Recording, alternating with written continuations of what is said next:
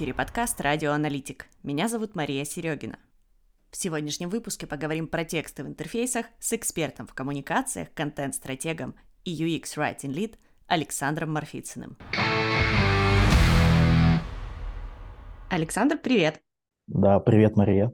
А, расскажи, пожалуйста, как вообще ты пришел к работе с текстами в интерфейсах а, и как давно вообще ты в этой теме? Я занимаюсь текстами, контентом и коммуникациями больше 10 лет.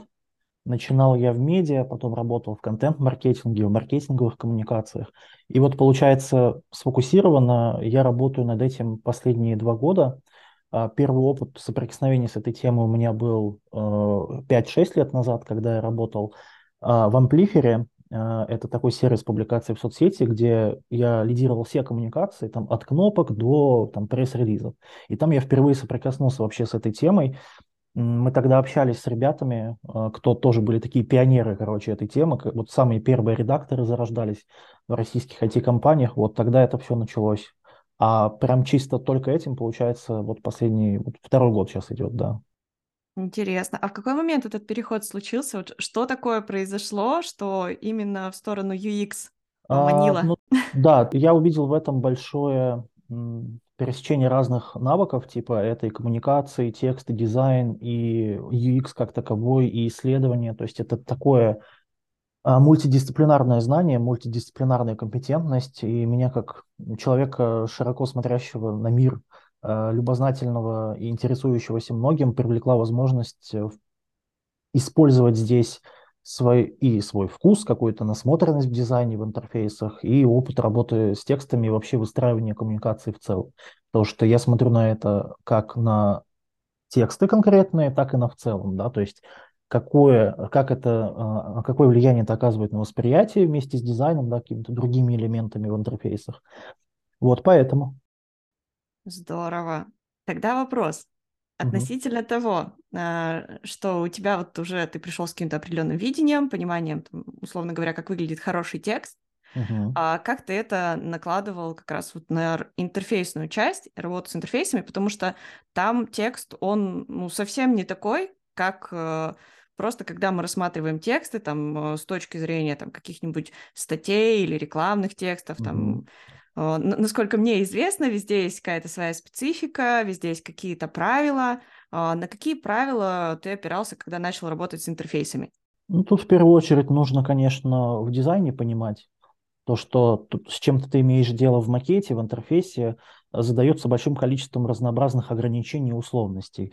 Потому что любой дизайн, любой интерфейс – это прокладка между человеком и нашим продуктом какой-то уровень абстракции, да, то есть мы же не можем просто кишки показывать кодовые, потому что человек не сможет с этим работать. Так и здесь текст – это дополнительный слой в дизайне, а, и понимание вообще дизайна, потребностей, принципов дизайна здесь помогает. Но вместе с тем у текстов в интерфейсах и в других каналах коммуникации на самом деле единые принципы, ну, хорошего текста, если мы говорим. Это функциональность, то есть э, каждый текст создается для чего-то, он не создается просто так. Это учитывание потребностей аудитории, это понимание особенностей, с кем ты разговариваешь, да, не так важно в этом смысле, ты говоришь в соцсетях или в продукте, потому что у тебя все равно есть целевая аудитория, у которой есть свои представления о хорошем, о правильном и об уместном. Ты должен это учитывать. А, в любых каналах коммуникации есть некий tone of voice продукта, то есть то, как он говорит, да, с какой тональностью он говорит, дружелюбно, а, более официально, менее официально, да, там, может быть, даже по-небратски, зависит от продукта. Это тоже такое универсальное понятие, которое работает везде. Вот, но именно в текстах интерфейса, тут само слово интерфейс задает специфику то, что есть определенные правила, как делаются макеты, как проектируется интерфейс. И текст, он вписан в общий дизайн. Он не живет в отрыве от него, и ты обязательно должен учитывать вот эти ограничения, нюансы по дизайну при разработке текста в интерфейсе, потому что а, это создает контексты, то есть некие условия ограничения, под которые ты, по сути, подстраиваешься. То есть текст интерфейса – это всегда максимально из возможного. То есть у тебя есть некий набор ограничений, условностей, от дизайна, от продукта, от юристов, там, от бизнеса, да, в зависимости от того, какую задачу мы хотим решить, а, что мы можем себе позволить, что нет, какой визуальный, в том числе, язык мы используем, какой текстовый язык мы используем, да, то есть э, понимаем свою целевую аудиторию и наш продукт. То, что условно сервис доставки еды, он не говорит так же, как какой-нибудь B2B сервис условно, да. Это разные контексты, разные потребности, разный язык. Собственно, поэтому понимание ограничений, условностей и контекстов, оно помогает. И, конечно, всегда вопрос, а какой жизненной ситуации человек увидит этот, этот текст, да, какую рабочую или личную потребность он им решает. Этот вопрос всегда стоит держать в фокусе, потому что он, собственно, мы решаем задачу пользователя какую-то конкретно, а текст это просто инструмент среди прочих. Искала определение в сети что такое tone of voice? Всегда Единого типа определения типа... нет, это все авторские интерпретации, да. Угу. Я, например, изучал зарубежных специалистов, зарубежные книги на этот счет, ну и плюс какая-то своя практика, у меня есть свой наработанный фреймворк, вот поэтому если вам нужен tone of voice, пожалуйста, приходите. А, много этих tone of voice делал для самых разных продуктов, в том числе для B2B. А, но в целом, если вот просто, да, у нас есть задача людям в целом дать картинку, чтобы все понимали. Tone of voice – это ответ на несколько ключевых вопросов. От чего имени мы общаемся, кому обращаемся и как. Это и есть tone of voice. То есть это то, э, с каким голосом, какой тональностью разговаривает наш продукт. Связка с общей коммуникацией очень простая. Наш продукт должен разговаривать однородно везде. У человека не должно быть ощущения, что в одном месте он разговаривает там, с продуктом А, а в другом с продуктом Б. Потому что, условно, Вася очень веселый, и он использует шутки в тексте. А, ну, например, не знаю, там, Наина, она более официально, спокойно разговаривает и ну, не допускает там каких-то шуток в коммуникации в текстах.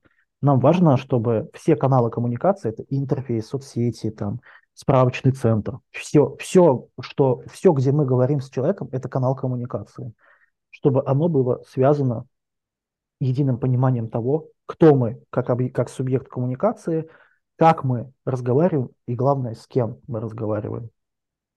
Если коротко, то вот так. Если смотреть на связку еще с общей коммуникацией и вообще влияние текстов не только на коммуникацию, ну, смотрите, во многом тексты интерфейсов, они формируют смысловое поле продукта, потому что те формулировки, которые вы задействуете, они очень сильно влияют на восприятие вашего продукта людьми.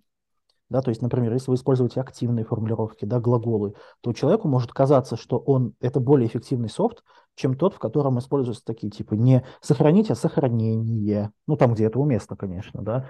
Не, там, не сделать, а сделывание, да, когда мы начинаем от глагольные существительные использовать или модальные глаголы.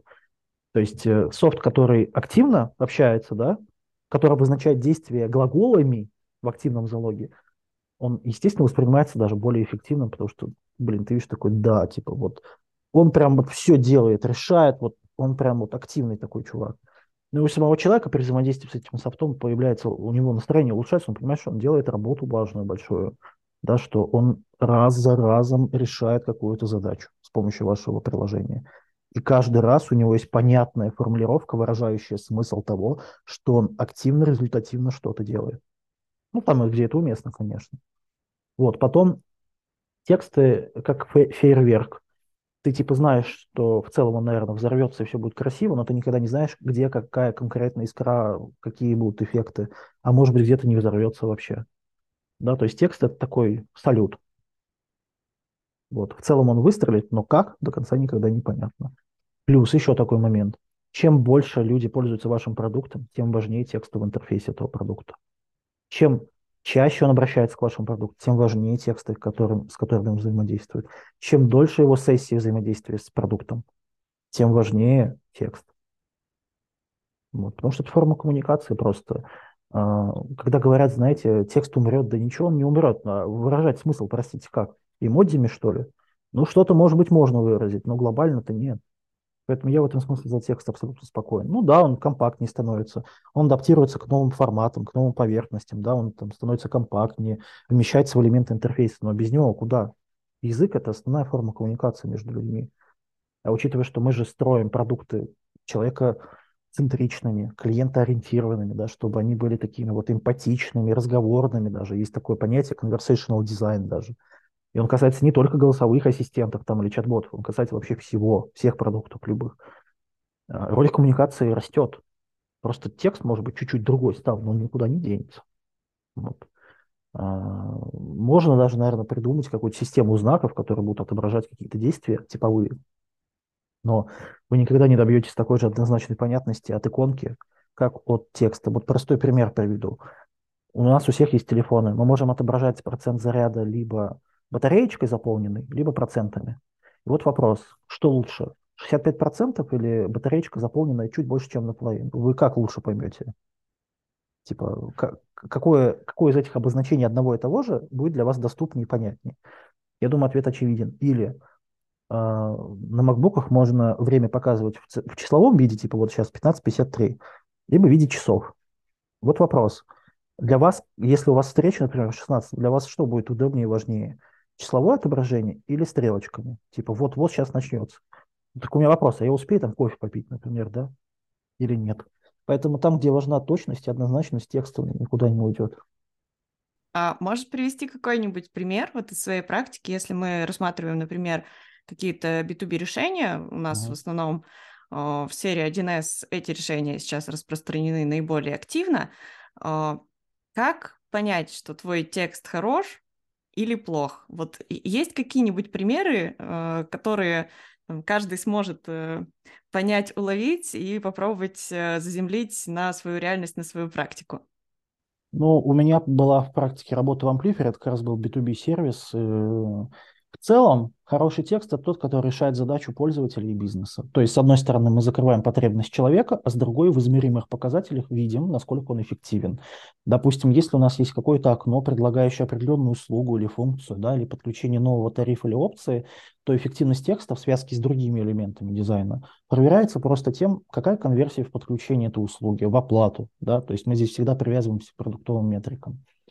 А, по моей практике, я, наверное, смогу поделиться ссылкой. У меня есть кейс, когда мы делали экран первой оплаты для новых пользователей. У нас была триальная логика, типа первую неделю ты пользовался бесплатно, а дальше тебе показывался экран, где тебе предлагалось выбрать тариф и уже, собственно, стать платным пользователем. Где за счет обновления текста и вообще общей информационной массы мы смогли добиться двукратного увеличения конверсии в первую оплату. И в этом смысле, конечно, такой текст является эффективным, хорошим. Понятно, что там, среди прочего, естественно, учитывается то, что мы можем говорить, как мы пишем. Вот. Но в целом, в логике B2B, вообще бизнеса, мы же должны всегда понимать, мы решаем задачу бизнеса конкретную. А, производной, одной из производных нашей работы в целом является выручка, какая-то генерация денег. Да, бизнес как такая черная коробка, в которой что-то происходит, мы на самом деле до конца всегда не знаем, что там происходит. Мы пытаемся это делать с помощью исследований, там, опросов, разговариваем с пользователями, но в целом это какая-то кэш-машина, которая на вход ты что-то положил, на выход что-то получил. А, и об этом всегда нужно помнить, и текст для бизнес-решений, он, собственно, нужен именно для того, чтобы продавать это бизнес-решение, помогать этому бизнес-решению лучше доносить ценность до своего клиента, а, конкретную область продукта тоже доносить ценность до клиента, да, таким образом. Поэтому как-то так. То есть главное решать задачу бизнеса и пользователя. Это, мне кажется, самое правильное содружество. То есть когда все довольны, такая вин-вин ситуация. Вот. Это, наверное, основное. Угу. А если мы посмотрим на продукты, где нет какой-то там, монетизации там, в формате подписки, например, вот у нас, а, если взять решение на 1С, то зачастую это просто тот продукт, который клиент купил, Mm-hmm. Это может быть там, например, какое-то коробочное решение, или это может быть даже сервис, а, но он там, покупает, например, разово, и ему там не нужно ни за что доплачивать. А, что может быть здесь каким-то определенным критерием успеха? Там, я знаю, что кто-то просто смотрит там успешность э, выполнения определенных сценариев, то есть там например, нет ли обращений в службу поддержки по использованию да. какой-то функции, есть ли еще что-то, на что мы можем ориентироваться? В первую очередь на решение проблем пользователя в каждой конкретной задаче, потому что продукт большой, в нем есть много сегментов, много разделов, много действий. А, мы можем измерять, во-первых, то, насколько быстро люди, пользующиеся продуктом, совершают свои действия. Во-вторых, насколько они понимают, что они делают. Да? То есть в этом смысле текст создает а, последовательный пользовательский опыт, да, задает правильные ожидания от продукта, от использования конкретных функций либо настроек. А, поддержка тоже, а, количество обращений, время ответа. Если оно сокращается за счет снижения, в том числе объема сообщения, это тоже косвенное производное эффективных текстов интерфейса. Но в целом нужно смотреть на каждом участке, как мы решаем потребность пользователя, насколько быстро он решает свою задачу, насколько он понимает, что происходит в продукте, да, вот эта вот понимаемость, да, вообще того, что он делает, и ожидание, да, допустим, я нажму на эту кнопку, а что произойдет дальше. А, идеальный в этом смысле продукт – это тот, в котором все эти участки проработаны, и текст помогает э, создавать эту понятность и решать проблему пользователя. Угу.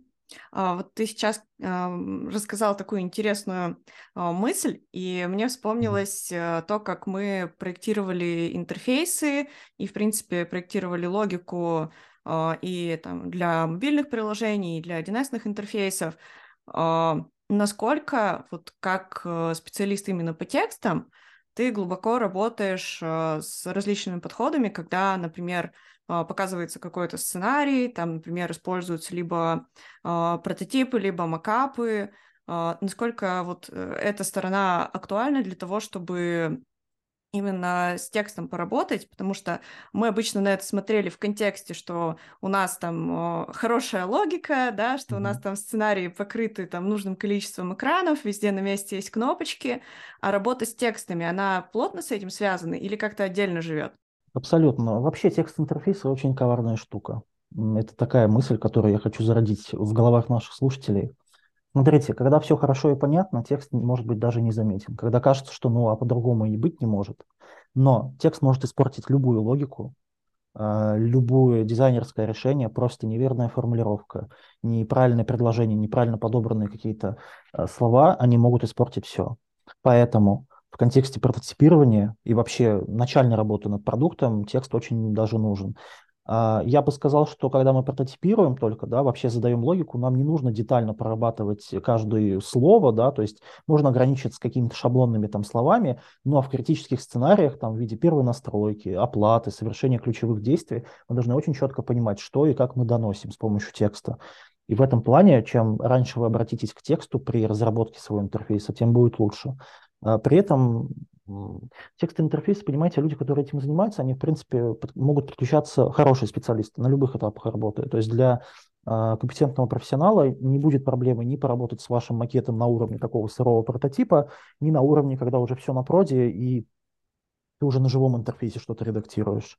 Но в целом, чем раньше, тем лучше, поверьте, потому что э, тексты обладают огромной силой. Ведь это способ выразить смысл, да, в конечном счете, если эти смыслы выражены некорректно, то даже то, что в наших головах могло казаться правильной логикой, может сломаться об э, реальный опыт использования людьми нашим приложением. Поэтому это всегда, знаете, еще такая очень хорошая дополнительная призма, дополнительные очки, когда э, человек, который больше за коммуникацией, то есть текст это все-таки коммуникация, да, в широком смысле слова, он смотрит на ваш интерфейс не только как вот дизайнер, да, или проектировщик, или UX-исследователь, например, а именно как человек, который хорошо различает текст в интерфейсе, то есть он на него в первую очередь обращает внимание. Это дополнительные глаза, которые совсем не будут лишними, это точно. Здорово, здорово.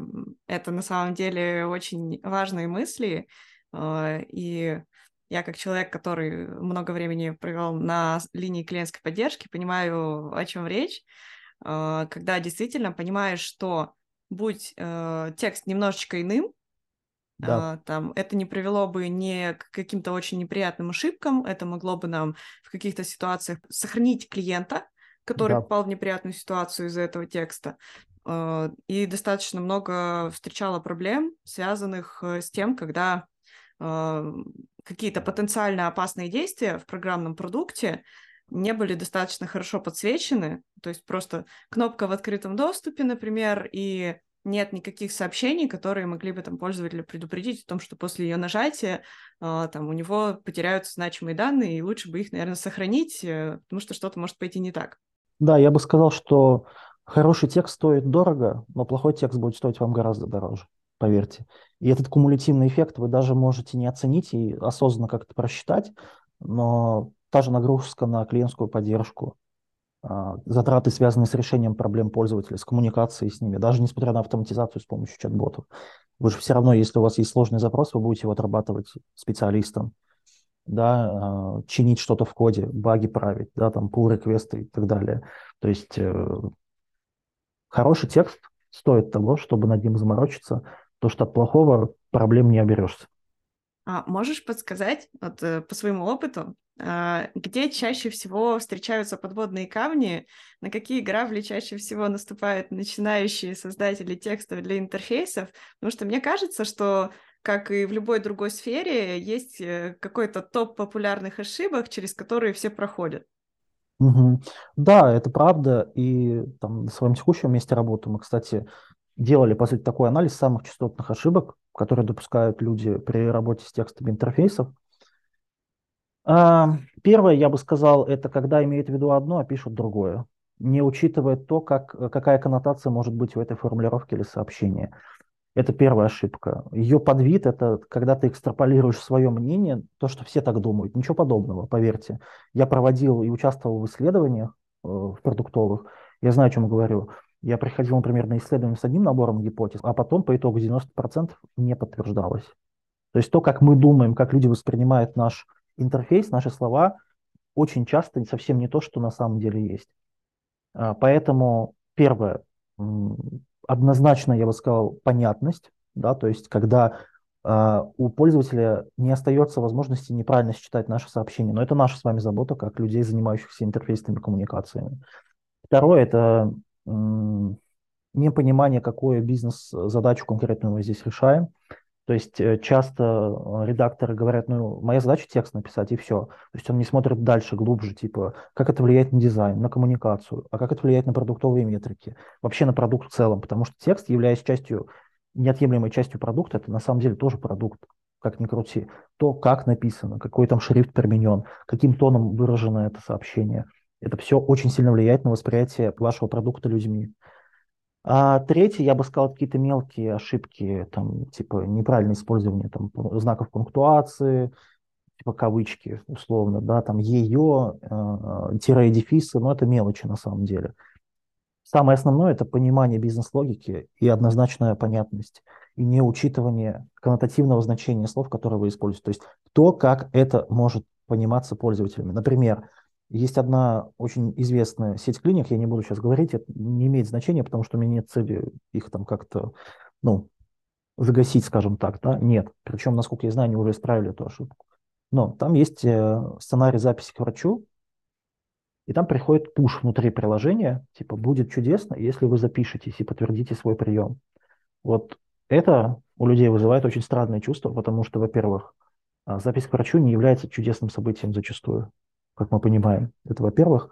Во-вторых, за будет чудесно, люди очень часто считывают некую пассивную агрессию, что ну вот было бы неплохо, если вы запишетесь. А на английском языке, например, если это перевести дословно, это звучит вообще абсолютно нормально. То есть мы должны учитывать культурную рамку, вообще, как у нас в России русскоязычная аудитория понимает те или иные слова, какие устоявшиеся интерпретации у наших текстов есть у людей. Поэтому да. А, я еще хочу поделиться личной болью. Я не знаю, как это в других продуктах встречается или нет. А, у меня одна из самых больших болей связана с техническими текстами а, в сообщениях об ошибке. Я помню, как сейчас, как я страдала от сообщений наподобие индекс находится за границами массива, и ты сидишь, думаешь, что происходит, куда мне с этим бежать? Да, это правда. У меня в амплифере как раз был опыт. Мы вычитывали все технические ошибки, вообще все, то есть которые там были, но их там было несколько десятков самых различных видов и типов, и мы вместе с разработчиками прям переводили вот этот сухой формальный язык из разряда что-то там, что-то внутри сломалось под капотом. Ну, в общем-то, мы просто для галочки написали, чтобы вы понимали, что есть ошибка. Мы прям переводили на человеческий язык, и что важно, помимо того, что по-человечески объяснить, что случилось, должен по-хорошему предложить варианты решения. Типа, ну случилось, и что? Нет, что с этим делать. Вот, вот этот вопрос, чтобы что и что, очень полезен в этом смысле. А, да, у меня был, кстати, такой интересный опыт. Не помню, что это было за решение, тоже на 1С. А, у нас а, там при появлении ошибки а, появлялась а, информация, типа, скопируйте вот этот вот текст и отправьте его, пожалуйста, в службу поддержки. То есть и, и там смотрелось органично вот это вот сообщение, вот это абракадабра, э, которую ты сам не можешь осознать, но тебе просто говорят, скопируй, да. отправь. И ты такой, да. понятненько, сейчас сделаю. Да, да, самый лучший вариант действий – не пытаться человека заставлять гуглить, а что означает та или иная ошибка в вашем продукте, а, скажем, предложить ему пойти в поддержку, где специально обученные люди ее разберут и вместе с разработчиками найдут решение вашей проблемы, какого-то бага там или ошибки. Мы прям лайфхак дали всем, кто не хочет возиться с переписыванием технических тестов на человеческий язык. Ну, один из вариантов, но с одной стороны, да, но с другой это же увеличит э, обра- количество обращений к поддержку. Поэтому стоит подумать и о том, чтобы по возможности и переписать понятно, например, и там, где это возможно. Конечно, есть сценарии, где просто ну, невозможно там, без ущерба для смысла а, переписать так, чтобы понял там, любой человек. Но по возможности лучше это делать и предлагать сразу варианты решения в таких случаях. Так, какие-то ошибки. Там, всегда лучше предлагать варианты действий. Угу. А можешь подсказать, вот если мы столкнулись с такой ситуацией, что вот решили мы пересмотреть свои интерфейсы, критически посмотреть на них, подумать, как мы можем переработать, есть ли какие-то лучшие практики, э, как вот провести такое там исследование, тестирование, потому что, например, в случае, когда мы работаем с какими-то функциями, ну, там понятно, как протестировать. Mm-hmm. Когда мы там проверяем интерфейс на соответствие там а, макапам, прототипам, тоже вроде все понятно, сличаемся, окей. А вот с точки зрения именно текстов, формулировок, какой там подход?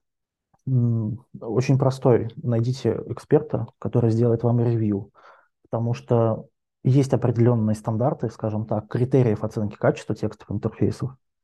А, и скажем так, опытный специалист знает, по каким участкам оценивать, и проведет вам ревью даже сотен тысяч экранов. Да, это займет время, но он проведет ревью. Во-первых, он оценит в целом, насколько ваш текст хороший или нет. Во-вторых, он даст конкретные правки в каждом конкретном месте. Это первый вариант. Второй вариант можно проводить UX-исследования, потому что в типологии ошибок, да, которые встречаются при тестировании, при э, общении с респондентами, либо при юзабилити-тестированиях, один из краеугольных камней – это текстовые ошибки. Они прям отдельно выделяются. UX-исследователь, что вот проблемы с текстом, плюс выделяется также критичность, да, там есть блокирующие, критичные, важные, там, и средние условно, да, или там просто, ну, не страшные, скажем так. Поэтому здесь можно и нужно и исследователя задействовать, и просто UX-редактора, который может отсмотреть ваш продукт целиком и сделать ревью на основе понятных факторов, критериев. То есть он не берет оценку из головы, да, у него есть определенный ну, набор, стандарт э, критериев, по которым он оценивает, по которым вы потом прозрачно увидите, где есть э, какие-то проблемы. Вот. А вы и в целом поймете, если еще он конкретно в каждом месте, вы так договоритесь, поставить правки, тогда вы будете прям понимать конкретно, что, где нужно сделать, поменять. Вот. И у вас будет общая целиковая картина тоже. Здорово. Угу. А, смотри, давай тогда заглянем еще с другой стороны. Давай. А, если мы не правим то, что есть уже сейчас, а создаем что-то новое. Например, у нас есть классный продукт, в нем все здорово, пользователи угу. счастливы, но нам вот э, нужно создать какую-то новую функциональность, у нас появляются какие-то новые интерфейсы, а мы, например, раньше на этом проекте не работали. А какой наш путь для того, чтобы понять хорошо, как наши новые тексты вписать уже в существующий продукт. Я уже поняла, у нас есть некий tone of voice, с которым нам нужно разобраться, там, а, в какой а, стилистике обычно этот интерфейс говорит со своими пользователями. А что еще? На что еще посмотреть? Tone of voice понятно, но это одна из производных. Ну, во-первых, нужно смотреть на понятность, типа, насколько ваши формулировки однозначны для понимания – насколько они вызывают, а лучше нет, когнитивную нагрузку людей, то есть они начинают думать о том, так, а что я сейчас увидел вообще, что я прочитал. В-третьих, объем. Частая ошибка у нас очень любят в, в интерфейсах, вот такие просто не надо. По возможности будьте емкими. Как, чем короче, тем лучше. Мы сейчас вообще живем в контексте информационной перегрузки. На нас каждый день летят десятки тысяч информационных сообщений. Как вы думаете, есть ли у человека время читать вашу портянку в каком-то всплывающем окне? Короткий ответ – нет. Э, более, более такой подробный, если это представляет для него интерес или критически важно, он прочитает что угодно. Но в целом, при прочих равных, да, лучше быть э, более емким и использовать простые слова и предложения, по возможности делать компактные абзацы. Да, есть простые приемы там, сканируемости текста, я тоже могу поделиться ссылкой. Я несколько лет назад на VC.ru публиковал эту колонку с переводом зарубежных коллег, которые рассказывали, собственно, о приемах, которыми можно достичь более такого легкого для восприятия текста. Вот. И, ну и еще один совет. Ну, пригласите UX-редактора, да и все. Ну, честное слово. У каждого своя зона ответственности. Есть специально обученные люди, которые для вас все сделают. И когда у вас только новая функциональность или продукт, и когда имеющаяся. Для UX-редактора, для опытного это не будет проблемой. Вот, потому что, ну, или, по крайней мере, можете пригласить такого специалиста, чтобы он провел внутреннее обучение, да, показал на примерах, а что, а как, да, потому что, ну, мы как люди, которые давно с этим работаем, у нас есть определенная наработанная практика, какая-то культура. Купите, купите свое время реально. А, обучение, которое может стоить в моменте дорого, для вас, ваших сотрудников, потом окупится вдвойне, потому что ваши сотрудники, специалисты начнут смотреть иначе на интерфейс, они будут учитывать еще одно измерение, которое там есть. Они поймут важность э, этих текстов, да, они увидят, какое влияние они оказывают на продукт, на метрики, на коммуникацию, на дизайн, вообще на все. Это тоже один из способов. Вот, потому что все-таки не но я бы сказал так, не узких специалистов прям этому хардово учить я не вижу большого смысла. Но общими мазками такое обучение очень полезно. Вот. Ну, лучше привлечь какого-нибудь специалиста на стороне, допустим, да, который может провести ревью и написать с нуля, еще и объяснит вам, что и как вообще делать в будущем, и будет оказывать вам некую поддержку консультационную в дальнейшем. А, слушай, а у меня сейчас э, в голове всплыла такая мысль, что у дизайнеров есть э, такое явление, как брендбук, где они записывают свои рекомендации а, для компаний, там, каком стиле, там, в каких цветах, э, там, с какими элементами да. дизайна им лучше создавать там различный визуал. Есть ли что-то такое да. относительно текстов? Конечно. А, в развитых компаниях с развитой компетенцией X-текстов есть и глоссарий, то есть где перечислены какие формулировки, обозначающие что-то, мы используем. Есть методички, гайды, рекомендации. В тон of часто прописывается, да, то есть не только тональность, но и конкретное использование в различных продуктовых ситуациях. Конечно, у нас есть, это, я называю это поддерживающими системами, знаешь, такие а, пополняемые и поинцидентно какие-то новые ошибки, ситуации, где расписывается, как что делать так или иначе. И там прям с примерами все очень подробно рассказано. Конечно, есть, да. В развитых, э, как бы, компаниях с развитой компетенцией это, конечно, есть.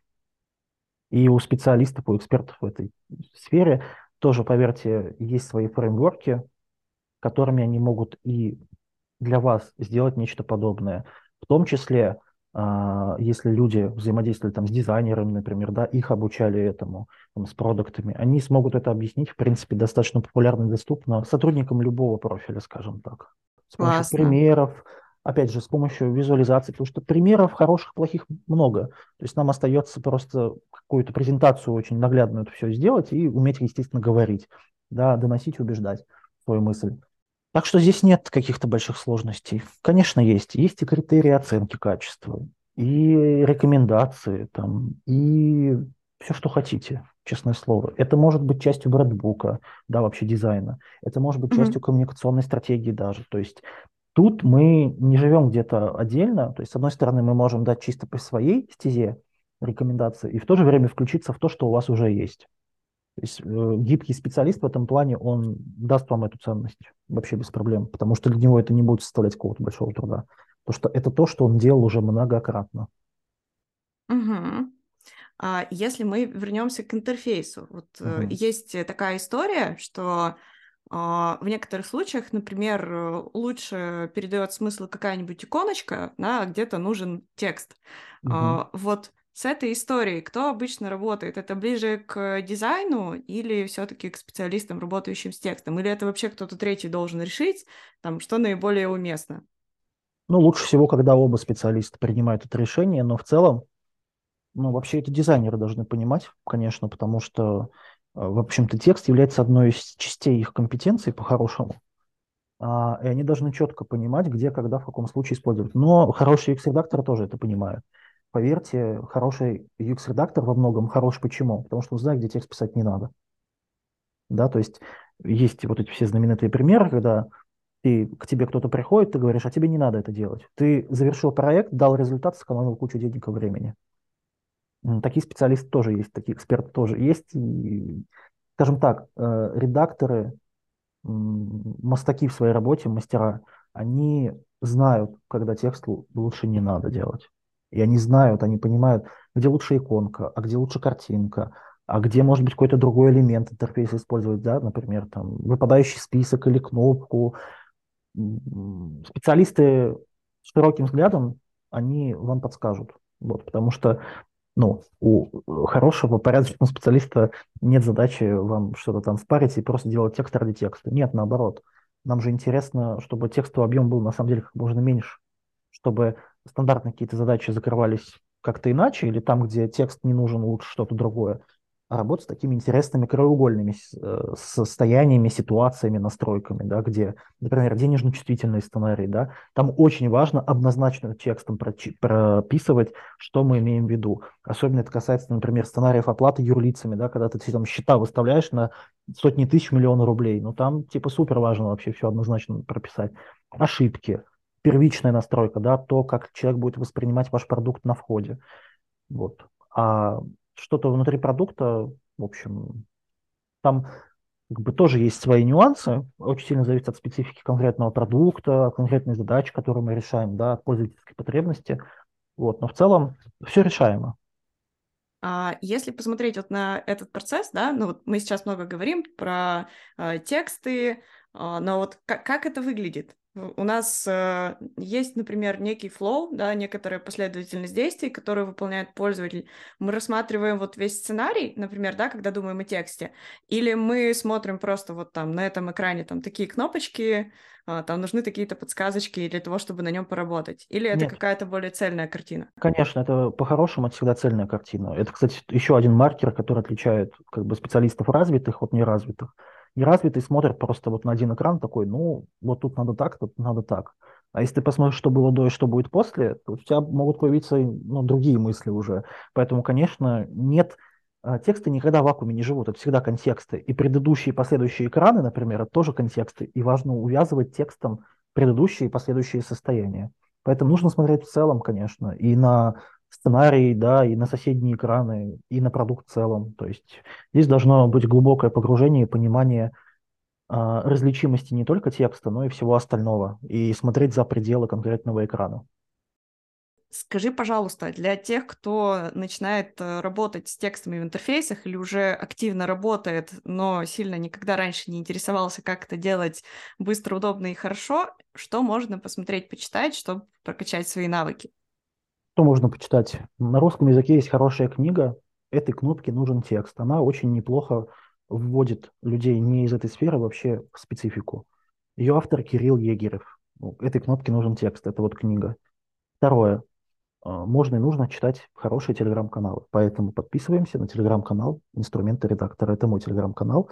Я ручаюсь за качество того, что я там размещаю. Я там рассказываю о коммуникациях в целом, но и об интерфейсных тоже, поэтому подписывайтесь. Ссылки и QR-код обязательно будут. А, что еще? А, на YouTube есть видео по текстам интерфейса. Вы можете просто забить там в поиске типа тексты в интерфейсе и посмотреть, что там есть. Там есть часть э, ребят, моих коллег по цеху, которые выступали на каких-то конференциях, у них есть записи публично выложенные, да. Можете их посмотреть. Вот. Сейчас конкретных вот не дам, но они есть реально. Что еще? Есть хороший проект, называется UX-марафон. В рамках этого проекта, например, 30-й марафон был посвящен текстам. Вы можете купить записи всех этих выступлений за не очень большую плату на самом деле и посмотреть выступления спикеров по интересующим вас темам. Там достаточно подробно с разных сторон, с разных продуктов рассказывается и редакторами, и дизайнерами, и другими ребятами о том, что такое, почему важны, нужны хорошие тексты в интерфейсе. Недавно буквально был метап по текстовым интерфейсам в Сбермаркете. Он полностью выложен в YouTube. Я скину ссылку. Его можно посмотреть весь, абсолютно. И там как раз речь идет о настройке процессов UX-текстов в компании, о важности вот вообще вот этой истории. Там было 4 или 5 замечательных спикеров. Мы достаточно а, подробно и при этом на широкую аудиторию, без там каких-то уж замудренных специфических слов объясняем это. Поэтому вот стартовый набор уже будет очень хороший. Вот. Ну и потом просто обращайте внимание на то, чем вы пользуетесь, на какие-то формулировки конкретные, да. собирайте свою базу скриншотов смешных там и не очень примеров. Это тоже будет развивать вашу насмотренность. Поэтому все просто, на самом деле. Мы и так с этим взаимодействуем каждый день. Просто тут, наверное, такой общий совет, типа начать различать, обращать внимание на это. Вот, и задавать вопрос, а почему так? А что в этот момент пользователь должен почувствовать? А что он чувствует на самом деле? Почему редакторы использовали именно эту формулировку, а не другую? Почему, например, некоторые интернет-магазины пишут без заглавных букв? Например, Poison Drop, да, магазин аксессуаров. Они пишут со строчной. Почему? Потому что их основная аудитория – молодые люди, для которых большие буквы могут восприниматься как излишний формализм. И поэтому они, понимая это, используют такой tone of voice и такие конкретные выражения. Например, да, то есть тут все как бы на любопытстве, чисто на любопытстве и на вашем, э, на вашей такой дополнительной призме на продукты. Класс. Будем развивать э, насмотренность, смотреть видео на Ютубе читать твой канал в Телеграм, я уже читаю. Обязательно. Спасибо. А друзья, еще раз всех призываю подписываться. Всех буду рад видеть. Вот, пожалуйста, буду рад. Подключайтесь. Александр, спасибо тебе большое, спасибо, что поделился опытом, раскрыл э, разные непонятные аспекты для нас, людей, не сильно погруженных в вашу науку. Угу. Будем погружаться глубже, изучать, становиться ближе к прекрасному, классным текстам в интерфейсах. И до встречи. Надеюсь, еще увидимся в эфире или на конференциях. Да, Мария, спасибо большое. Всех ждем на конференцию.